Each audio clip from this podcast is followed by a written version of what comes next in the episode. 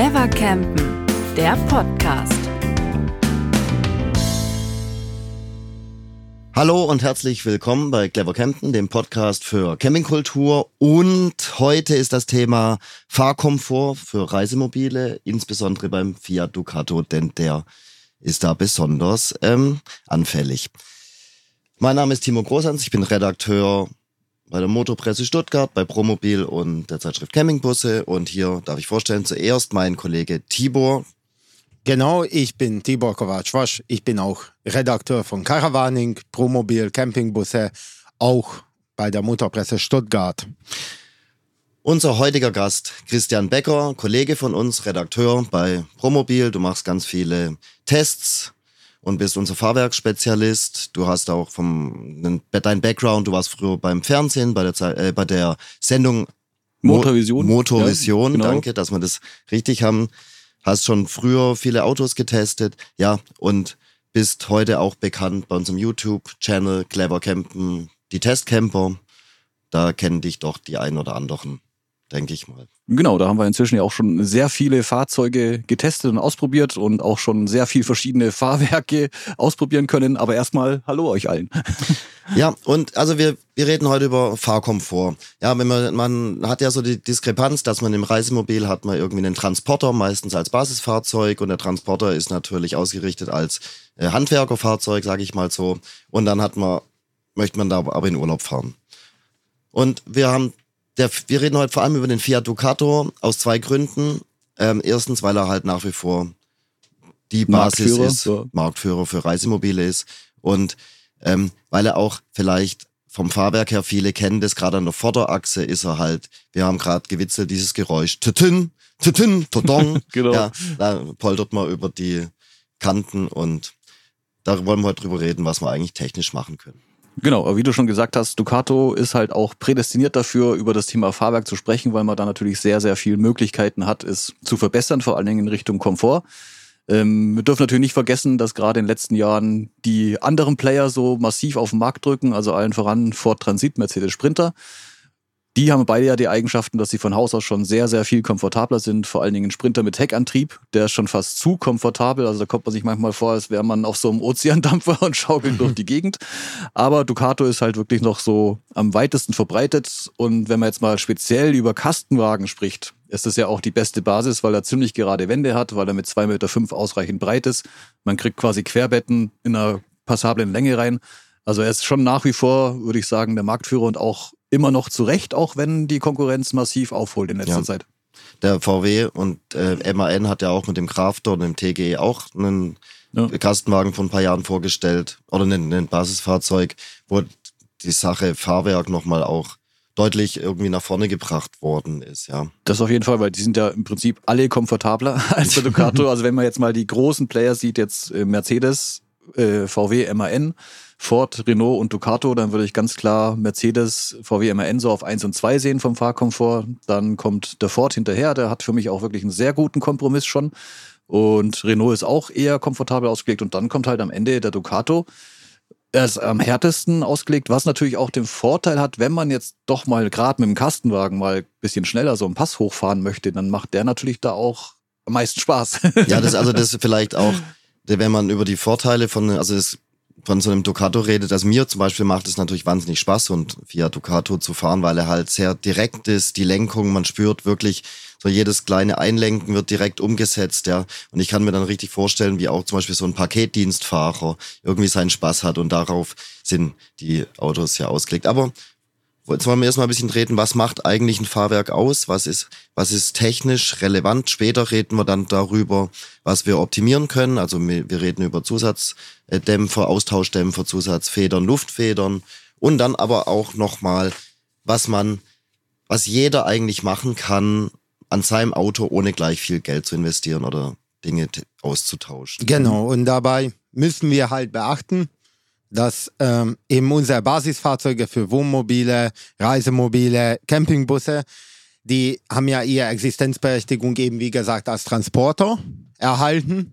Und gerade mal, wenn du die gute Lenkung des Fiat Ducato und seine ich glaube, das kann man so bezeichnen, Aggressivität und Agilität meinst. Dynamik. Dynamik, dann sehe ich den Ducato natürlich da, wo er hingehört, in den engen Gassen Roms, beim Paketdienstfahrer, beim Pizzaboten im großen Stil oder dem Mehrtransportfahrer, der dann halt sagt, okay, da müssen wir schnell da sein und Giovanni wartet und Giorgio wartet und das müssen wir jetzt alles hinkriegen. Und wir natürlich in dieser Reisemobilbranche bekommen nicht die volle Aufmerksamkeit der Hersteller. Wir bekommen Kompromisse und diese Kompromisse können wir vielleicht auch mehr uns eigen machen. Wir können sagen, wir optimieren das oder wir müssen uns damit auch abfinden. Aber abfinden wollen wir uns damit erstmal nicht. Und man muss ja vor allen Dingen erstmal sehen, wenn wir jetzt zum Thema Optimierung sprechen wollen, für was ist ein Fahrwerk eigentlich da? Weil es ja ganz oft so, also das unterste vom Fahrwerk ist ja der Reifen. Der Reifen ist für die meisten Menschen einfach schwarz und rund. Und wenn es mal darum geht, neue zu kaufen, kauften sich viele einfach den nächstbesten, schauen ein bisschen auf Preis. Äh, man muss ja einfach schauen, es sind eigentlich vier Handflächen, die dann so ein Reisemobil auf der Straße halten, also dreieinhalb oder noch mehr Tonnen. Und diese vier Handflächen müssen natürlich immer Bodenkontakt haben, dass sie beste Traktion, Bremsleistung und so weiter gewährleisten. Und dafür sorgt dann wiederum das Fahrwerk, was ja dann einen Stoßdämpfer hat und halt die Federn, entweder Schraubenfedern oder halt äh, Blattfedern, wie es an der Hinterachse beim Ducato und Co. zum Beispiel ist. Und dieses Zusammenspiel sorgt halt im Optimalfall immer dafür, dass immer alle vier Räder auf dem Boden sind, egal was passiert. Und was auch ganz spannend ist, man denkt ja so, wenn man sich so ein Fahrwerk anschaut, Federn, ja, Federn sind da zum Federn da. Das heißt, ich mache andere Federn rein, dann ist mein Fahrwerk besser. So ist es eben nicht, sondern den Hauptanteil am Fahrkomfort hat tatsächlich der Dämpfer. Das heißt, Fahrwerksoptimierung muss eigentlich beim Dämpfer beginnen. Oder eigentlich muss sie beim Reifen beginnen und dann über Dämpfer zu Feder gehen. Also nochmal zusammengefasst, das Fahrwerk, über was wir hier reden, ist aufgebaut, die da gibt's auch diesen Begriff der ungefederten Masse, weil der Reifen und die Felge ist halt nicht gefedert, weil die eben zum Fahrzeug hin noch äh, verbunden ist mit dem Federbein und ähm, dem Dämpfer, also dem Dämpfer und der Feder. Und wie funktioniert es dann? Jetzt kommt, fährt, rollt man da so über so eine, über eine Straße, dann kommt ein Schlagloch und dann federt das Rad entweder ein oder aus. Genau, also da kommt dann dieser Fachbegriff äh, Druckstufe und Zugstufe äh, ins Spiel, von dem wahrscheinlich viele schon mal gehört haben, aber man sich gar nicht so groß Gedanken drüber macht, was das denn so ist. Also wir haben zuerst die Druckstufe, das heißt, das Auto rollt jetzt über eine Bodenwelle, das Auto federt ein, dann kommt die Druckstufe ins Spiel und die regelt quasi, wie schnell das Rad dieser Bewegung nach oben folgt. Also das Auto federt ein und wenn eine Druckstufe härter ist, dann federt das Auto weniger schnell ein. Das heißt, es kann dann sein, dass wenn eine kurze Bodenwelle kommt, dass einfach das Auto mehr oder weniger drüber springt, weil der mhm. Dämpfer gar nicht nachkommt im, im Einfedern. Beim Ausfedern wiederum ist die Zugstufe äh, das äh, Element, was halt da zählt. Das ist dann wieder der Punkt, wie schnell das Rad wieder zurück, diese Runterbewegung zurück mhm. mitmacht. Und im besten Fall macht das Rad halt einfach, wenn du drüber fährst, das wirklich eins zu eins mit der Bodenwelle mit, dieses, dieses Gefühl. Und wenn das so passiert, das ist am komfortabelsten normalerweise. Das ist natürlich technisch für den Hersteller. Also man hat es natürlich auf einem Niveau wie Formel 1 oder bei tollen Motorrädern oder bei, bei modernen Pkw-Sportlichen kann man da wahnsinnig technisch viel machen. Man kann diese, ähm, diese Druck- und Zugstufen auf verschiedene Arten und Weisen auslegen, dass das natürlich optimal funktioniert. Aber bei so einem Transporter Dämpfer ist es natürlich eher einfach gehalten. Vielleicht kannst du mal erklären, wie so ein Dämpfer aufgebaut ist, was denn diese Geschwindigkeit beeinflusst. Also im Prinzip, wenn man es ganz vereinfacht darstellen will, hat man halt zwei Aufnahmepunkte. Dazwischen ist dann ein Zylinder, sind zwei Zylinder quasi und äh, ein Zylinder läuft in dem zweiten Zylinder. Drin ist Öl und äh, das sind zwei Ventile. Und die Ventile, je weiter die öffnen, umso schneller kann das Öl quasi von der unteren in eine obere Kammer fließen oder umgekehrt. Und, und das, das, sind dann Druckstufenventil und Zugstufenventil. Und, und das genau. ist einfach so ein zwei Zylinder, die ineinander praktisch im Öl punchen. Das tun sie nicht, aber ja. sie laufen in dem Öl und das Öl fließt hin und her. Und genau. je nachdem, wie groß das Loch ist, also das Ventil ist es halt schnell, geht es schneller oder langsamer. langsamer. Genau. Und da kann man natürlich dann spielen, wobei man ja auch immer sagen muss, so ein, so ein Fahrwerk ist natürlich immer ein Kompromiss, weil du kannst halt einfach kein Fahrwerk machen, was mit einer Einstellung alles macht. Also entweder schafft ein Fahrwerk kurze Bodenwellen gut oder es schafft halt lange Bodenwellen gut oder man schaut halt, dass man irgendwo so ein Mittelding findet. Und beim Ducato ist es ja eher so, dass halt zum Beispiel äh, das Einfedern dauert zu langsam, äh, es ist ja. zu hart, die Druckstufe ist zu hart, Deswegen kriegt man den Schlag an und das Ausfedern ist dann wiederum zu langsam. Also man kommt einfach nicht genau dahin bei kurzen Wellen. Bei langen Wellen ist es wiederum anders. Da finde ich, funktioniert Ducato ganz mhm. gut. Und vielleicht, ähm, viele Hörer kennen ja vielleicht auch den Sprinter, sind auch vielleicht schon mal mitgefahren, weil da spricht man ja gern von dieser Wankneigung, den der an der Vorderachse hat. Wie ist das, wie ist dann da die Druckstufe? Ja, da ist natürlich die Druckstufe deutlich weicher eingestellt. Mhm. Das heißt, das Auto federt viel schneller ein. Was jetzt den Komfortgewinn zum Beispiel teilweise mhm. natürlich mhm. hauptverantwortlich dafür ist. Mhm. Es gibt natürlich noch dann Federn und alles Mögliche, was damit reinspielt. Ähm, hat dann Vorteil, es ist komfortabel. Es äh, macht dann auch Spaß zu fahren, weil man einfach auch wenig Bewegung im Fahrzeug hat in Sachen von, von Schlägen. Seitenneigung hat man dafür mehr. Und was man natürlich auch sagen muss, wenn so eine Druckstufe sehr weich ist, ist auch das Einlenkverhalten schlechter. Also da kommt wieder das, was du am Anfang gesagt mhm. hast, du fährst gerne mit Ducato auch mal ein bisschen schneller am Berg rauf. Das kannst du mit dem natürlich machen, weil der halt durch die härtere Druckstufe, durch das langsamere Einfedern auch ein äh, besseres Einlenkverhalten hat. Also da sieht man schon, es ist einfach so ein ganz weites Feld und äh, wenn wir jetzt nachher über das Thema Optimieren sprechen, es hängt natürlich auch von den persönlichen Vorlieben ab. Also ist man jemand, der, keine Ahnung, zu Hause zehn Kilometer von der Autobahn wohnt, fährt, wenn er losfährt, auf die Autobahn, fährt dann 200 Kilometer irgendwo hin und stellt sich dann auf den nächsten Stellplatz. Der hat natürlich ganz andere Ansprüche an das Fahrwerk, wie jetzt jemand, der gerne frei steht, gerne Pässe fährt, gerne in den Bergen steht, viel unterwegs ist, wenig Autobahn fährt. Also insofern muss man sagen, das Thema Fahrwerksoptimierung ist natürlich jetzt nicht die eierlegende Wollmilchsau, sondern es muss sich jeder Gedanken machen, was will ich? Ähm, man muss auch wissen, was ist es mir wert, weil durchaus gibt es da sehr teure Geschichten, die man am Fahrwerk machen kann. Und man muss eigentlich immer irgendeinen Kompromiss finden, um dann das für sich persönlich Beste rauszufinden. Also dann gehen wir doch mal durch. Also wir haben, wir gehen das jetzt Schritt für Schritt durch. Wir haben einfach, man kann zum Beispiel neue Dämpfer einbauen. Da gibt es verschiedene Hersteller. Man kann Dämpferfederpakete einbauen und man kann Teilluftfedern, Luft, das Thema Luftfeder äh, besprechen wir gleich und Vollluftfedern. Also mhm. je nach, auch, das kommt natürlich auch aufs Fahrzeug an, Kastenwagen hast du genannt, da muss man vielleicht nicht so viel machen wie bei einem großen Reisemobil, ähm, wo man vielleicht auch nochmal andere Anforderungen hat. Was genau, Timo. Aber ja. bevor du hier dich zu sehr einsteigerst, muss man, glaube ich, noch einen Punkt besprechen, mhm. nämlich die Art der Radaufhängung. Ich meine, beim Ducato haben wir ja vorne eine McPherson, ein McPherson-Federbein mit einer Einzelradaufhängung. Und da muss man natürlich, wenn jemand, wie gesagt, auf dem Ozeandampfer fahren möchte, muss er auch verstehen, dass dieser Dämpfer ja auch für die Seitenführung des Rades zuständig ist, für die sichere Führung, damit das, die Räder in der Spur bleiben, weil man eben unten nur einen Querlenker hat, der das Rad stabilisiert. Und wenn wir jetzt sagen würden, wir gehen ganz arg auf Komfort, haben eine, eine sehr weiche Abstimmung, dann kann man wiederum beim schnellen Spurwechsel auf der Autobahn ganz schnell merken, okay, die Seitenstabilität, die Wankneigung, wie von Christian ja auch von dir erwähnt beim Sprinter, das äh, kann auch mal brenzlig werden. Deswegen bei so viel Optimieren man da auch dabei ist, man muss natürlich auch immer den Sicherheitsaspekt verstehen.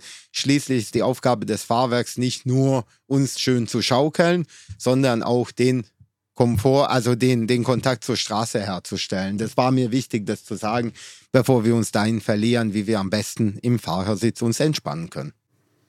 Also jetzt fangen wir an. Dämpfer. Wir haben den Ducato, bleiben wir bei dem Beispiel. Hm.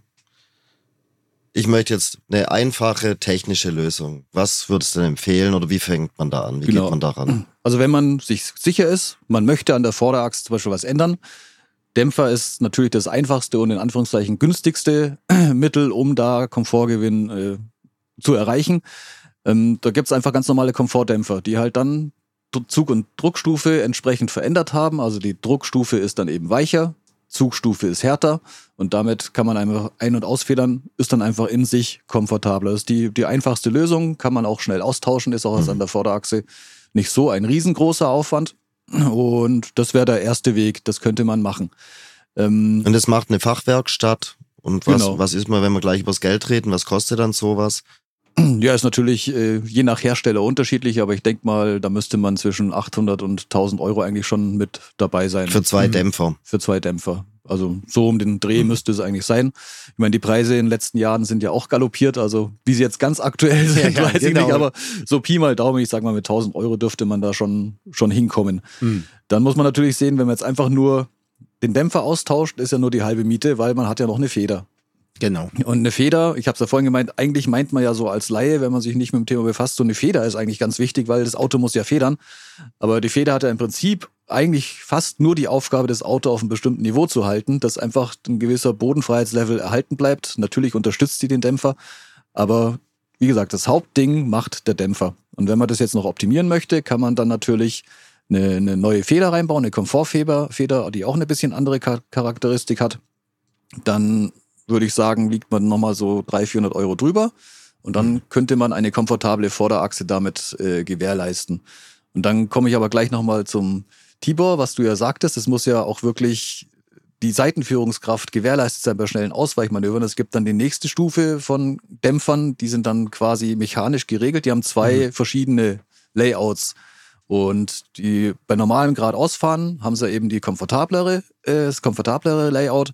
Und wenn man jetzt zum Beispiel mal auf der Autobahn einen schnellen Spurwechsel machen möchte, dann will man ja, dass das Auto ganz schnell und präzise einlenkt und dann stellt sich der Dämpfer automatisch um auf eine härtere mhm. Kennlinie, dass du quasi in dem Bereich, wo du es brauchst, nochmal eine Sicherheit bekommst und quasi zwei verschiedene Fahrwerke hat. Man kennt es ja aus dem Pkw ganz oft. Die haben ja inzwischen verschiedene Kennlinien einstellbar per Druckknopf. Das macht eben dieser Dämpfer äh, vollautomatisch. Ist halt dann auch nochmal, würde ich sagen, ein 200 Euro teurer. Also man sieht schon, man kann immer weiter sich reinsteigern. Und dann hätte man äh, quasi eine komfortable Vorderachse. Was man aber in dem Thema auch äh, sehen muss, wenn wir jetzt schon bei Vorderachse sind, es gibt ja auch die voll integrierten Reisemobile, die ja dann jetzt nicht nur Serienfahrwerke haben, sondern es gibt dann auch, äh, zum Beispiel von Alco gibt es ja dann auch äh, Chassis, die dann auch eine Einzelradaufhängung hinten haben zum Beispiel. Und diese Fahrzeuge haben oftmals die Eigenschaft, dass sie so leicht keilförmig nach vorne tiefer gelegt sind. Also sie mhm. sehen aus, als ob sie vorne einfach tiefer sind wie, wie, wie am Heck, was natürlich so einen Grund hat, Heckgaragen vollladen, dann kommt es wieder ein bisschen raus. Hier kann man dann zum Beispiel, wenn man sagt, ich möchte mein Auto immer schön gerade stehen haben, kann man dann einfach eine Komfortfeder einbauen. Und die Feder ist dann länger als die andere und hebt dann quasi die Front ein bisschen an. Hat jetzt keinen allzu großen Einfluss aufs Fahrverhalten, ein bisschen natürlich auch. Aber das ist auch eine Möglichkeit für integrierten Fahrer, die sagen, mir gefällt einfach diese Keilform nicht. Hat die denn Nachteile beim Fahren, die Keilform? Das nicht. Nachteile hat's halt am, am, Stellplatz, wenn der mal schief ist. Mhm. Dann musst du halt dann, wenn du halt je nachdem, wie du stehst, musst du halt auf die Keile ein bisschen noch höher drauf fahren. Ähm, aber Nachteile hat sie nicht. Aber ist wie gesagt, selbst wenn du auf einem geraden Stellplatz stehen würdest, wärst du in dem Auto dann schiefliegend. Also müsstest mhm. du selbst auf dem ja, best, am besten plattierten Stellplatz, mhm. müsstest du dann, wenn du halt einfach nicht schräg schlafen magst, müsstest du halt auf Keile fahren oder halt in den ganz sauren Apfel, Apfel beißen und dir eine Hubstützenanlage kaufen, die halt auch ganz schön viel Geld kostet. Genau, wahrscheinlich mehr als zwei neue Federn für die Vorderachse. Deutlich mehr, ja. Genau. So, und dann, und wir, wir, was wir jetzt noch ein bisschen ausblenden, ist der Reifen und die Felgen. Da kommen wir nachher nochmal dazu. Ja. So, jetzt haben wir die Option Dämpfer gewechselt vorne und Feder gewechselt. Und jetzt hast du schon angesprochen, hinten haben wir auch noch eine Federung. Das ja. sind die, äh, die Serientransporterfahrwerke, meistens mit sogenannter Blattfeder gefedert. Ja. Was kannst du das kurz mal erklären, warum das heißt Blatt oder Blatt? Oder? Blatt. Das sind, das sind, ja, sind ja Blätter quasi. Es sind zwei so Metallblätter, also was heißt, normal sind es zwei, eins links, eins rechts. Es gibt natürlich bei schwereren Fahrzeugen gibt's dann ein Doppelpaket, wo zwei dran Blattfedern übereinander liegen. Und es gibt sogar noch mal eine dritte Zusatzfeder, oftmals, die dann nochmals, nochmals unterstützt. Also vielleicht kann man das mal erklären für Leute, die ja, da gar, die ja einfach nicht so den, die das Wissen haben. Es, wir reden hier nicht von einer Spiralfeder, ja, also wir, wir, sondern das sind Platten. Ja, genau. Es sieht so ein bisschen Stahl aus wie bei Pfeil und Bogen. So ein, mhm. der Bogen, wo man mhm. quasi die Sehne einspannt, so die Form hat das ja. ungefähr. Es ist vorne und hinter der Achse sind zwei Aufnahmen, da sind die angeschlagen. Und dann gehen die quasi über die Achse drüber und die Achse ist an diesen ja, Blättern befestigt. Und die ist natürlich äh, für, für Schwerlasten ausgelegt und dafür natürlich auch gut geeignet. Das jetzt kann man natürlich nicht mit so einem Pkw vergleichen. Also im Pkw-Bereich Pickups haben das meistens auch noch, weil die mhm. ja auch viel Lasten tragen sollen ist jetzt natürlich nicht auf Komfort ausgelegt. Und da gibt es dann eben auch einen Dämpfer, der die, ähm, die Schwingung der Feder wieder einfängt, also dämpft. Genau, und den kann man natürlich auch austauschen, kann sich da einen anderen reinbauen und man kann sich dann da auch eine zusätzliche Schraubenfeder reinbauen. Die mhm. sitzt dann quasi auf der Blattfeder drauf, ist dann quasi zwischen Rahmen und, und Achse angebracht. Und die sorgt dann auch dafür, dass sich natürlich der Fahrkomfort deutlich ändert und man hat dann auch sogenannte Anschlagpuffer. Die hat man, die hat man vorher auch schon. Mhm. Äh, aber die das sorgen dafür quasi, wenn du, wenn die Hinterachse einfedert und du schwer beladen bist und der Schlag ist zu dicht, dann wird das Ding ja irgendwann mal oben am Rahmen anschlagen. Und da gibt's halt einfach dann so, sind so konische, sieht so aus wie ein Baumkuchen, so eigentlich, mhm. so ein konisch zulaufender mhm. Baumkuchen. Und da schlägt dann die Feder an und begrenzt somit den Federweg. Das ist wie so ein Gummi. Das ist wie so ein Gummi, so ein Hartgummi, genau. Und wenn man jetzt zum Beispiel die Hinterachse, wenn man das Fahrwerk ändert und eine Zusatzschraubenfeder hinbaut, dann ist auch dieser Anschlagdämpfer meistens kürzer, weil man dann für mehr Federweg sorgt und damit auch mehr, mehr Komfort in die Hinterachse reinbringt. Also das ist dann die einfachste Möglichkeit an der Hinterachse auch den Fahrkomfort äh, zu ändern.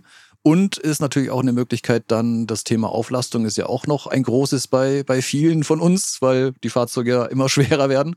Dann hat man auch schon oft die Möglichkeit, dass man mit so einem umgerüsteten Fahrwerk auch schon eine Auflastung realisieren kann. Das muss man natürlich auch sagen. Es geht nicht nur um Komfort, sondern auch teilweise darum, dass man halt mehr zuladen möchte. Also erstmal die Achslast erhöht man. Genau und dann im nächsten Schritt die Gesamt Gesamtzuladung. Genau. Genau. Aber wenn wir das schon vorhin beim Ford hatten, der Ford hat die Neuerung gebracht, dass er zwei hinten Blattfedern hat mit einer Starrachse. Aber die Blattfedern sind ja gar nicht mehr aus Federstahl, sondern aus GFK-Kunststoff. Mhm. Was auf den ersten Blick vielleicht interessant oder merkwürdig oder ähm, ja, vielleicht auch ein bisschen gefährlich erscheint, ungewohnt zumindest mal. Aber natürlich durch die Fortschritte in der Kunststoffindustrie kann man da ganz andere Kennlinien und ganz andere Fähigkeiten auch realisieren. Ähm, gibt es sowas auch für den Ducato? Das gibt es tatsächlich und auch schon sehr lang. Also mhm. es weiß nur fast niemand, aber es gibt eine, eine GFK-Feder schon seit Ewigkeiten auch für ein Ducato. Kann man natürlich beim Hersteller lustigerweise eigentlich nie bestellen. Also wenn du ah, ja. ein Wohnmobil bestellst, dann kriegst du es halt so, wie es der Hersteller dir auf den Hof stellt. Aber die Option, ich möchte ein anderes Fahrwerk drunter haben, die sieht man eigentlich recht selten bei Herstellern oder eigentlich gar nicht. Und aber dieses GFK, diese GFK-Feder gibt es beim Ducato auch schon lange, hat natürlich den Vorteil, dass sie leichter ist mhm. und dass sie auch komfortabler ist, weil sie dann doch ein bisschen weicher ist als halt die, die Stahlblattfeder. Und das merkt man ja auch beim Ford Transit. Also die fahren sich ja von Haus aus schon deutlich komfortabler mhm, als ja. Ducato und Co. Bei welchen Fahrzeugen würdest du denn was empfehlen? Ich weiß, dass das eine Frage ist, die nicht so einfach zu beantworten ist, aber wenn ich jetzt zum Beispiel einen 6 Meter Ducato Kastenwagen habe, macht da Sinn, über, eine, über die, die Hinterachse nachzudenken oder würdest du sagen, das macht eher Sinn, ab einer gewissen Fahrzeuggröße, langer Radstand, aufgebautes Reisemobil? Ja, also grundsätzlich macht es Komfortfahrwerk, so wie wir es jetzt haben, in der einfachsten Stufe, das kann man im Prinzip bei jedem Fahrzeug einbauen. Egal, ob es der ganz kurze 5,40 Meter Ducato Kastenwagen ist oder ob es halt ein 7,80 Meter voll integrierter ist. Das kann man überall machen. Also es hat jetzt nicht den zwingenden Nachteil. Ähm, es gibt nachher, wir sprechen ja nachher noch über, über Teilluftfedern, da schaut es ein bisschen anders aus. Mhm. Aber da finde ich jetzt wirklich rein nach dem persönlichen Geschmack. Und deswegen würde ich auch empfehlen, bevor man über eine Fahrwerksänderung nachdenkt, dass man einfach mal erstmal sein Fahrzeug genau ausspioniert sozusagen, dass man auch mal auf der Rückbank sitzt, dass man also irgendeinen fahren lässt und mhm. äh, man setzt sich hinten rein und hört da mal genau hin und fühlt sich das mal genau an. Weil mitunter reicht's ja wirklich, wenn man nur eine Achse macht. Und man hat nur am Fahrersitz, hat man auch oft ein ganz anderes Gefühl wie auf dem Beifahrersitz. Also es geht jetzt auch ein Thema, was da reinspielt, ist Geräuschentwicklung. Also wir haben ja aktuell auch einen Dauertester da, einen Ford Transit. Und wenn man da fährt, hört man ein ganz massives Klappern aus Küchenecke irgendwo. Und wenn man auf dem Beifahrersitz hockt, hört man davon fast gar nichts. Also da muss man einfach mal gucken, wo ist denn das Ding, was ich verbessern muss in meinem Fahrzeug. Mhm. Und dann kann man es machen. Wobei ich, ich persönlich würde sagen, wenn ich das Thema Fahrwerk angehe, dann würde ich einfach mal einmal rundum Komfortdämpfer, Komfortfedern. Dann macht man, glaube ich, nicht wirklich viel falsch und wird es dann auch sehr deutlich spüren, dass da ein, ein Unterschied im Verhalten da ist. Ja, ja, ich meine, diese, unsere Fahrzeuge sind ja auch in der Regel viel lauter beim Fahren, generell. Klappern, ratteln, rütteln, machen. Äh, viel schlimmer als bei PKW. Im PKW-Bereich ist ja das Thema NVH, also Noise, Vibration, Harshness, also äh, Geräusch, Vibration und einfach dieses äh, allgemeine Empfinden, also das, die Rauheit des Fahrzeugs, das ja schon sehr, äh, seit Jahren wird das sehr stark betont. In der Reisemobil-Campingbusbranche könnte man da sich vielleicht mal was davon abgucken. Ich war ja auch mit dem besagten Dauertester jetzt am Wochenende unterwegs mit meinen kleinen Kindern und die haben ja auch gesagt, die würden dem ja nur zwei Punkte geben, weil er halt extrem laut ist. Vor allem, die müssen ja hinten sitzen, da wo die Geräuschquelle herkommt. Genau, die sitzen ja noch mal näher dran und dann muss man natürlich sagen, okay, das beeinträchtigt das allgemeine Wohlbefinden ganz stark und wenn vielleicht diese Geräuschquellen weg wären, so habe ich dich zumindest verstanden, würden wir auch merken, dass ein gelegentliches Tok-Tok an der Vorderachse einen gar nicht mehr so sehr stört. Genau, es ist das Thema Fahrwerk ist ja jetzt nicht nur rein objektiv messbar, sondern auch wirklich rein subjektiv vom persönlichen Empfinden. Und ein lautes Fahr Fahrzeug wirkt einfach auch immer unkomfortabler Mhm. wie ein leises Fahrzeug, weil man dann ja die Schläge noch viel deutlicher wahrnimmt. Wenn man jetzt über die kurze Bodenwelle fährt und dir fällt das Hubbett halb auf den Kopf, geräuschmäßig, dann denkst du, oh Gott, was für eine, für eine harte Kiste. Wenn du vom Hubbett nichts hören würdest, wäre das auch halb so schlimm. Also das wäre auch so ein Tipp, bevor man wirklich ans Fahrwerk geht, versucht erstmal die Geräuschquellen möglichst zu eliminieren, was halt geht, irgendwo Filzblättchen dazwischen oder da mal eine Schraube festziehen. Auch das Geschirr richtig lagern ist auch ganz wichtig, weil das auch ganz oft Geräuschquellen sind. Und dann kann man sich entscheiden, in welche Richtung gehe ich Mhm. denn. Und so kann man vielleicht eventuell auch ein bisschen Geld sparen, weil man dann sagt, ja gut, eigentlich geht's ja und ich kann dann doch die leichteren Mittel nehmen, über die wir nachher noch sprechen, die man Genau. vielleicht zuerst noch beachten sollte. Aber jetzt gehen wir erstmal ein bisschen ins Eingemachte und sagen, ähm, Zusatzluftfeder, was ist das? Genau, eine Zusatzluftfeder ist im Prinzip eine Schraubenfeder. Also ersetzt die Schraubenfeder quasi, Mhm. von der wir vorher gesprochen haben, an der, an der Hinterachse zum Beispiel. Die sitzt dann auch wieder auf der Achse und zwischen Achse und äh, Chassis. Und es sind, ist eigentlich ein Luftbalg. Mhm. Er wird mit Luft gefüllt, mit einem bestimmten Druck. Und je mehr Druck in diesem Luftbalg drin ist, umso langsamer federt eben diese Zusatzluftfeder ein. Und wenn weniger Druck drin ist, dann federt sie halt schneller. Und reden wir jetzt mal speziell, wo sie ja meistens am Anfang eingebaut wird an der Hinterachse. Also an der Vorderachse gibt sowas meines Wissens nicht, eine Zusatzluftfeder, wären wir jetzt neu. Also gibt's dann, wenn dann nur eine Luftfeder. Also Zusatzluftfeder Hinterachse. Da kommt natürlich dann erstmal auch dieser neue Dämpfer dazu und dann statt der Schraubenfeder, von der ich vorhin gesprochen habe, eben die Luftbalgfeder. Und die hat natürlich diverse Vorteile. Man kann damit auch das Fahrzeug in gewissem Maße nivellieren, also ein paar Zentimeter rauf und runter fahren. Ist zum Beispiel bei, bei aufgebauten Mobilen mit langem Hecküberhang, wenn man auf die Fähre fährt, kann man einfach das Heck ein bisschen höher pumpen, hat dann quasi mehr Böschungswinkel hinten Das dran. pumpt man wie auf? Der Da- Kopfdruck? Also es gibt, es gibt äh, ganz einfache Systeme, da muss man tatsächlich dann anhalten, nimmt dann zum Beispiel den, den Reifenluftdruckkompressor, den man ja meistens dabei hat im, im Camper inzwischen, weil Reserverad ist ja inzwischen sehr selten geworden und kann dann damit quasi an so einem Ventil, meistens ist das äh, unterm Fahrersitz irgendwo eingebaut, das Steuerelement kann aber natürlich überall, wo es Platz hat, eingebaut werden. Da kann man die dann mit dem Kompressor befüllen und halt härter machen und härter ist in dem Fall ja auch das Fahrzeug weiter hochpumpen. Die äh, besseren Systeme, die haben natürlich dann am Cockpit so ein Druckknöpfchen, haben einen Mhm. Kompressor eingebaut und dann kannst dann auch während der Fahrt kann man dann links und rechts oftmals auch getrennt. Also man kann nach, nach der Überladung wirklich beide Federseiten so einstellen, dass das Auto halt auch wirklich nivelliert ist. Das sind halt die bisschen teureren Systeme. Also auch nivelliert für während der Fahrt. Während der Fahrt, also kannst du Ja. zum Beispiel, wenn du jetzt äh, Thema Kastenwagen, sind die Wassertanks ja meistens auf der rechten Seite ganz hinten, also über der Hinterachse. Wenn da 100 Liter Wasser drin sind, hast du da natürlich mehr Last drauf, wie auf der anderen Seite, wo jetzt ja dann meistens die Toilette ist, wo keine 100 Liter Wasser in der Kassette sind. Dann kannst du es quasi anpassen, dass das Auto trotzdem sich gerade stellt. Und wie gesagt, am Stellplatz, wenn er nicht so steil ist, dann kann man auch ein paar Zentimeter rauf und runter mit der Hinterachse, spart sich eventuell die Keile. Mhm. Ähm, was aber auch ganz klar, was man sagen muss, eine Zusatzluftfeder hinten ist nicht gleichbedeutend mit mehr Fahrkomfort. Also es Mhm. gibt halt wirklich dann Gebiete, wo auch, äh, ich habe letztens mit einem Fahrwerksspezialisten gesprochen, der sagte, wenn einer mit einem 5,40 Meter Kastenwagen kommt, eine Zusatzluftfeder will, dann sagt er, lasst es bleiben, weil es bringt dir nichts. Und äh, es war dann auch ein Kunde dort, der gesagt hat, ich will es trotzdem haben, weil ich habe immer Motorräder hinten drin und das passt dann schon, weil Okay. bei den kurzen Kastenwagen mit dem kurzen Radstand ist halt relativ wenig Last auf der Hinterachse, deswegen ja, ja. bringt's in der Regel nicht so viel. Und der Kunde meinte halt dann wohl, ja doch, ich habe Motorräder, ist super und will ich haben. Und dann hat er es ihm halt eingebaut und dann kam irgendwann kurz drauf der Anruf, ja, wissen Sie was, die hatten recht, äh, das Auto ist bockhart und springt, Mhm. springt um die Ecken, äh, hätte ich vi- vielleicht doch nicht machen sollen.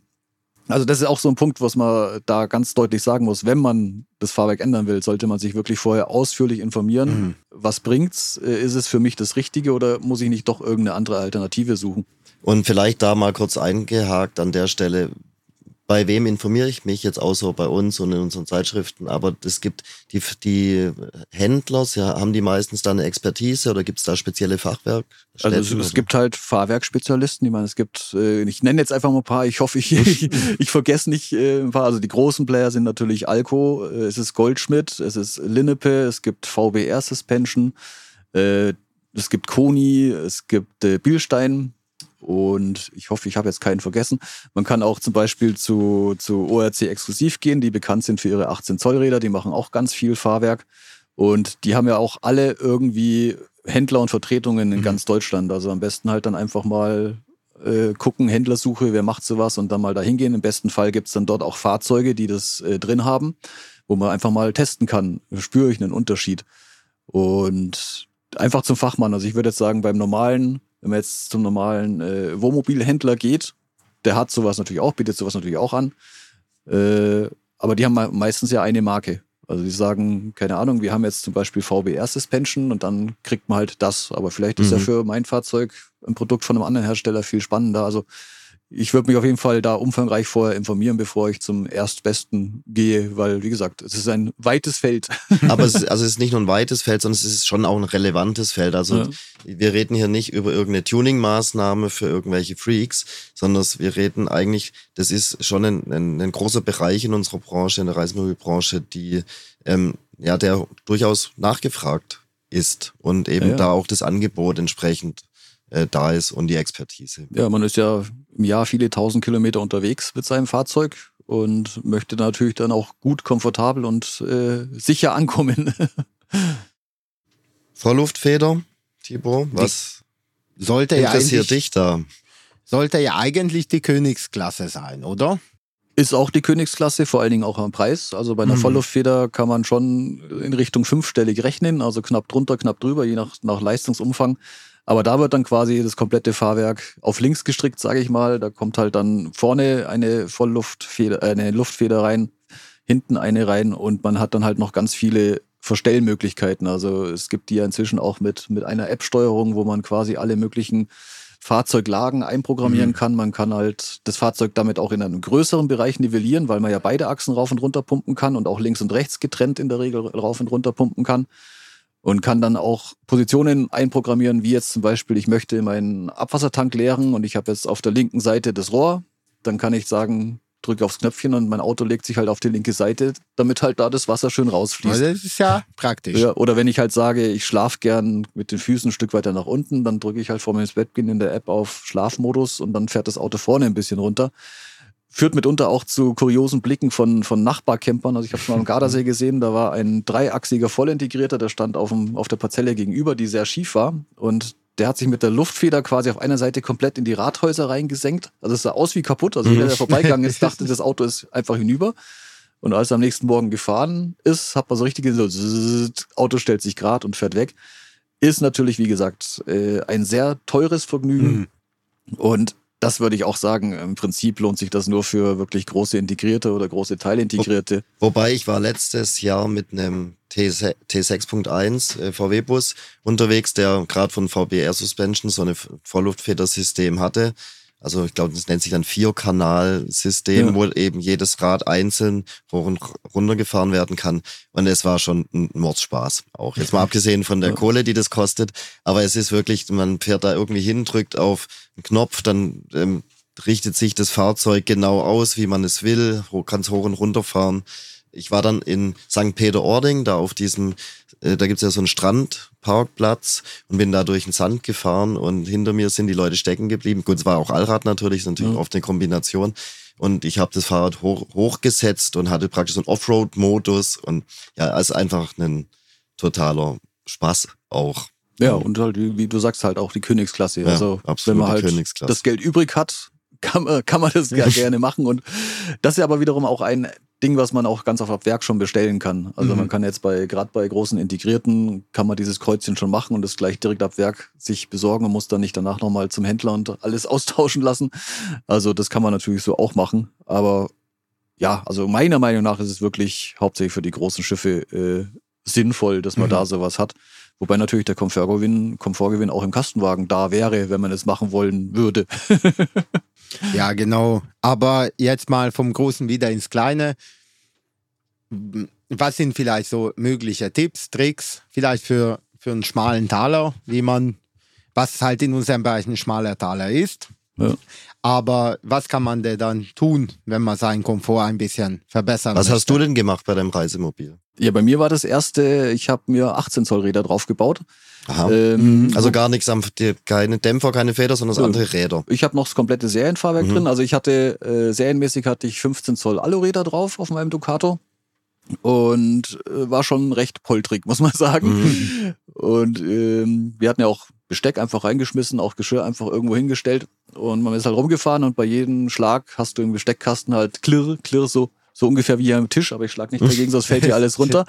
Es hat halt permanent geklirrt. Und dann war ich dann auch schon, äh, erstmal die Räder fand ich cool. Wenn man dachte, 15 Zoll Räder, die sind so winzig, die verlieren sich im Rathaus, ich will da sowas Größeres haben.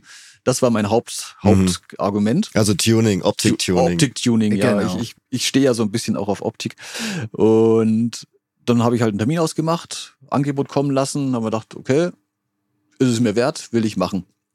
Und bin aber am Tag vorher, am Wochenende vorher, war ich dann noch beim Campingzubehörhandel, weil ich dachte, das kleppernde Geschirr, äh, Gabel, Messer und so, da mhm. muss ich was dagegen tun und hatte die glorreiche Idee, ich kaufe mal diese Anti-Rutschmatte, leg die da einfach in diese Hüllen rein und dann wird es schon ruhig sein. Also gekauft, lag schon im Auto und dann fahre ich halt da in die Umrüstwerkstatt. Da war so ein kleiner abgesenkter Bordstand. Auch fährst du langsam drüber, trotzdem klonk klonk. Und dann halt, nachdem es fertig war, nach einer Stunde fahre ich runter und so, wo ist denn der Bordstein? Mhm. Also ich habe ich hab ihn nicht mehr gespürt. Und die, die Anbieter dieser Räder sprechen ja auch davon massiver Komfortgewinn und mehr Fahrsicherheit. Und mhm. Aber gut. vielleicht kannst du mal erklären, was da passiert. Also man hat dann ja auch einen anderen Reifen, genau. mit einem anderen Querschnitt oder da wollte ich gerade drauf rauskommen, Umfang. weil genau. sie versprechen ja mehr Komfort, mehr Fahrsicherheit und das liest mal und tut es dann so als Marketing, ja, ja, klar. Aber es ist tatsächlich so, der Grund ist auch relativ einfach. Also man hat äh, diese, diese 18 Zoll Räder, die kriegt man für Ducato in Dimensionen 255 zum Beispiel.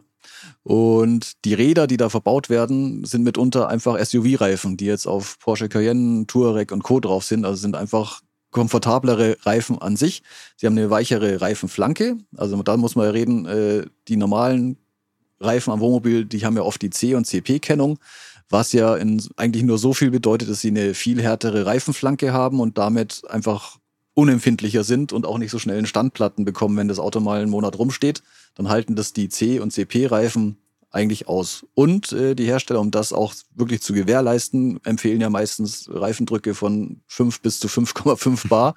Das sind halt einfach dann einfach du könntest auch fast ein Vollgummi darunter schrauben. Und eben diese 18 Zoll Räder, die es ja inzwischen zwar auch komplett mit äh, C-Kennung auch gibt, wo dann dieser Vorteil wieder ein bisschen reduziert wird, aber dann haben die halt größere Traglast. Die fahren jetzt in meinem speziellen Fall, hätte ich äh, einen Luftdruck statt den ursprünglichen vorne 5, hinten 5,5, hätte ich vorne 2,7, hinten 2,9 fahren dürfen. Also allein dieser Luftdruckgewinn zeigt schon, ich habe da einfach. Also mehr zwei Spielraum. Bar weniger. Zwei Bar weniger. Einmal Mountainbike-Reifen komplett weg. Genau, und das merkst du natürlich sofort auf den ersten Meter. Weichere Flanke, gepaart mit weniger Luftdruck, macht weicheres Fahrverhalten. Wobei ich dann auch ehrlich bin, wenn man sich die Reifen dann so anschaut und äh, ich bin auch ganz hart an der dreieinhalb Tonnen Grenze. Das heißt, die Achslasten sind schon gut am Limit. Äh, haben wir gedacht, nee, das sieht jetzt nicht so gesund aus, äh, ob die Reifen das dann so lange aushalten. Also ich fahre jetzt meistens äh, drei Bar vorne, 3,3 hinten, was ja immer noch, manchmal 3,5, was ja immer noch an der Hinterachse zwei Bar weniger sind. Also der Effekt ist immer noch da. Der Reifen schaut jetzt auch dann wieder richtig schön rund aus.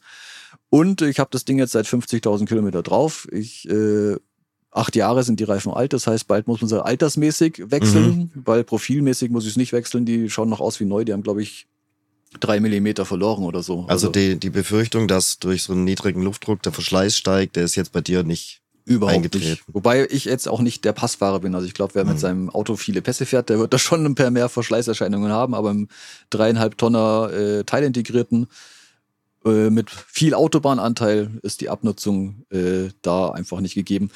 Hat einen weiteren Vorteil, weil die Einpresstiefe dieser Räder anders ist. Das heißt, die Räder sind, stehen weiter draußen. Also du hast A, eine breitere Aufstandsfläche, weil es ja 255er sind, statt 225er, sind also drei Zentimeter breiter. Mhm. Du hast also im Prinzip pro Achse sechs Zentimeter mehr Aufstandsfläche. und die Reifen waren dann ein Stück weiter nach draußen. Hat dann jetzt beim Leitfahrgestell Ducati zum Beispiel brauchst du halt dann auch so eine kleine, so eine kleine Lippe vorne dran, dass das Rad Am- halt am Rathaus. am Rathaus, dass Mhm. das Rad halt abgedeckt ist. Ah ja. Aber das merkst du halt, also A, wie gesagt, ich finde nach wie vor die Optik sehr schön, gefällt mir. Und durch diese breitere Spur hast du aber auch weniger Seitenwindempfindlichkeit. Also ich bin mit meinem, am Anfang noch vor der Umrüstung, musste ich mal ganz schnell wohin und bin halt dann auch mal 140 gefahren und am LKW vorbei und ich habe dann gesagt, okay, ist doch zu schnell, weil das Auto einfach geschaukelt hat. Du warst dauernd nur am Gegensteuern und wenn die Räder drauf sind, du merkst es kaum noch, weil einfach viel mehr, viel mehr äh, Spurweite da ist. Und ein letzter Vorteil, den einfach auch so eine breite Aufstandfläche mit weniger Luftdruck hat, ist natürlich Anfahren auf nasser Wiese. Also Mhm. das hatte ich auch auf einem Stellplatz mal. Neben mir stand halt ein ganz normaler mit zwei 25er 16 Zoll Rädern. Der hat sich in die Wiese eingebuddelt beim Losfahren. Gut, vielleicht war es auch ein wenig gefühlvoller Gasfuß, man weiß es nicht. Aber ich bin halt einfach von der Kupplung und das Auto rollt los. Mhm. Weil es einfach die Aufstandfläche ist, hat weniger Luftdruck, es kann sich besser verzahnen und dann geht's auch leichter vorwärts. Also das funktioniert super, aber man muss auch sagen, es ist jetzt nicht die günstige Lösung. Also so ein Radsatz, der kostet halt auch so, weiß nicht, was inzwischen kostet, aber bei mir waren es damals zweieinhalb Also für vier Felgen plus. für vier Felgen Reifen. plus Räder, äh, plus Reifen, plus äh, TÜV-Eintragung, weil da Mhm. braucht Ja, man ja. eine Eintragung. Und Das Aber- läuft nicht mit ABE, sondern das muss man in genau, die du musst Papiere es, musst es in die Papiere eintragen oder Mhm. halt ein, ein Gutachten dabei haben. Mhm. Äh, aber ich sag mal, das hat sich auch sehr gelohnt. Also ich würde auch sogar behaupten, dass es ungefähr einen ähnlichen Effekt haben könnte wie ein Komfortfederbein. Und man Das hat halt noch die Optik spekulativ. dazu. genau, Man man hat die Optik. Optik dazu, genau. Ähm, aber wir sind trotzdem schon beim Thema Reifen. Das ist auch eigentlich der einfachste Weg. Weil, wie gesagt, ich habe ja vorhin gesagt, 5 Bar und 5,5 Bar schlagen die Hersteller vor oder empfehlen Mhm. die Hersteller. Was aber auch oftmals nur deswegen gemacht wird, um eine Sicherheit zu haben. Sie sagen einfach, wir wollen, wenn ihr das Fahrzeug länger stehen lasst, dass ihr dann nicht mit Standplatten vor euch hin äh, eiert mit viereckigen Reifen, sondern macht die schön voll. Dann Ja. halten die auch Standzeiten aus. Aber die Reifen bräuchten das in der Regel gar nicht. Das heißt, ich würde dann empfehlen, wenn man jetzt mal schaut, was habe ich für einen Reifen drauf, dann mal beim Reifenhersteller sich die Reifendrucktabelle für diesen Reifen besorgen oder auch mal beim Reifenhändler anrufen, ob der sowas hat. Mhm. Und da kann man dann genau nach Achslast gucken, wie viel brauche ich denn. Also ich fahre mit meinem Fahrzeug auf die Waage, sehe jetzt zum Beispiel, meine Hinterachse hat 1680 Kilo. Und dann gucke ich einfach mal, wie viel Luftdruck braucht denn der Reifen überhaupt, um diese 1680 Kilo tragen zu können. Und dann einfach noch ein bisschen Differenz oben drauf hauen, aber man kann dann bestimmt. Also ich habe von Lesern auch schon gehört, die geschrieben haben, dass sie auch dreieinhalb bis 3,8 Bar fahren können mit ihren Kastenwagen zum Beispiel. Ähm, aber dann kommt das nächste Problem. Äh, die neuen Ducatos oder eigentlich ja alle neuen Fahrzeuge haben ja Reifendruckkontrollsysteme drin. Und Immer serienmäßig, Immer, weil ja, vorgeschrieben. weil vorgeschrieben. Und beim Ducato ist jetzt so, du kannst diesen voreingestellten Solldruck, den kannst du nicht unter 4 Bar senken. Ah ja. Hm, Das heißt, wenn du dann zwar von der Reifenluftdrucktabelle könntest, hast du halt dann permanent die Warnmeldung in deinem Fiat-Display, ähm, was natürlich dir auch keiner offiziell rausprogrammiert. Es Mhm. gibt natürlich Mittel und Wege, aber das ist dann nicht so, dass du das einfach beim nächsten Fiat-Händler rausprogrammiert bekommst. Und deswegen fahren dann halt viele, die sowas machen, fahren halt dann 4 Bar, was ja Okay. auch schon einen leichten Komfortgewinn bringt. Mhm. Aber wie gesagt, da muss man gucken, da sollte man wirklich wissen, was habe ich für eine Achslast Mhm. und wirklich nach dieser Tabelle schauen, reicht die Tragfähigkeit, wenn ich da jetzt einfach ein bisschen Luftdruck ablasse. Und dann, wenn man natürlich wieder steht, wenn man sagt, ich fahre im Winter nicht weg oder ich bin jetzt die nächsten zwei, drei Monate nicht weg, kommt ja immer wieder mal vor, dann halt einfach wieder schön vollpumpen an die Standplatten. Interessant. So, und jetzt bin ich, habe ich, jetzt wollen wir das Thema mal abschließen, so Fahrwerk. Jetzt haben wir über Dämpfer und alles mögliche geredet und Luftfahrwerke und Ja. jetzt Räder und Reifen. Ähm, was kann, was kann, wenn ich jetzt, ich meine, das ist diese, dieser Luftdruckthema ist ja auch etwas, was kein Geld kostet. Ja. Vorher haben wir gesprochen über die Psychologie des Komforts, nämlich also wenn die Schublade noch ewig nachscheppert, dann fühlt sich das auch an. Gibt es da noch mehr Punkte, die man einfach so ähm, ad hoc hier und heute noch machen kann? Das ist eine gute Frage. also, ja gut, mein natürlich, es gibt natürlich auch andere Sitze. Also es gibt ja durchaus, äh, man merkt ja Unterschiede in den verschiedenen Basisfahrzeugen, auch allein von der Sitzpolsterung der Seriensitze oder jetzt auch, wenn man voll integrierte nimmt, die haben ja ganz oft auch dann äh, optionale Sitze. Gibt da ja verschiedenste Art und Weisen. Es geht ja sogar bis hin zur Luftfederung, die man aus dem LKW kennt. Wo so dann Schwingsitze. So Schwingsitze genau. sind zwar sehr selten und meistens mhm. nur in den Linern drin. Mhm. Aber da kann man natürlich auch gucken und sagen, ist denn der Sitz überhaupt mhm. richtig für mich? Weil es gibt ja auch zu schmale Sitze oder die Aufpolsterung ist halt einfach so ganz dünn, dass man mhm. sich halt einfach einen Hintern an den Federn anstößt sozusagen. also da könnte man auch hingehen und sagen, vielleicht liegt es ja wirklich nur an meiner Sitzposition, dass ich das Ganze als unbequem empfinde. Mhm. Wobei das natürlich dann auch nicht billig ist, wenn man jetzt ja. Sitze tauschen möchte. wenn es denn überhaupt geht, weil oftmals sind ja unter den Sitzkonsolen sind ja Batterien, Ladegeräte, sonst was drin und ob man dann jeden Zubehörsitz da reinbauen kann, ist dann die andere Frage. Also das ist auch nochmal ein individueller, individueller Fall, individuelle Entscheidung, genau. Ja. Oder man dreht einfach das Radio ein bisschen lauter, dann scheppert es auch nicht mehr so arg. Das genau. war zum Beispiel bei einem meiner letzten Testwagen so. Da habe ich dann auch in meinem Fazit geschrieben, das Radio ist mein Freund. Weil es war wirklich ein sehr lautes Fahrzeug, ein voll integrierter und es hatte aber auch ein sehr gutes Radio drin, was mhm. jetzt, äh, also gute Boxen, so muss man ja sagen, mhm. was ja auch bei unseren Basisfahrzeugen oftmals nicht der Fall ist und besonders bei Sprintern bin ich jedes Mal erschrocken, wie schlecht die Soundqualität in diesem Premium-Fahrzeug ist. Also da könnten sie auch mal ein bisschen nachjustieren, die Mercedes-Jungs. Auch der Sprinter ist ein Transporter. Auch der Sprinter ist ein Transporter. Ein genau. Luxusfahrzeug. Und auch der Paketbote möchte aber gute Musik. Ja. Hoffen wir es mal zumindest. Alright, Christian, vielen Dank für die Infos. Gerne. Deine Expertise. Würde mich freuen, wenn du wieder zu Gast bist in einer der nächsten Folgen. Tibor. Timo. Abschlussworte. Es bedarf eigentlich keiner. Nein, wir haben viel gelernt. Ich hoffe, die Zuhörer haben auch was gelernt.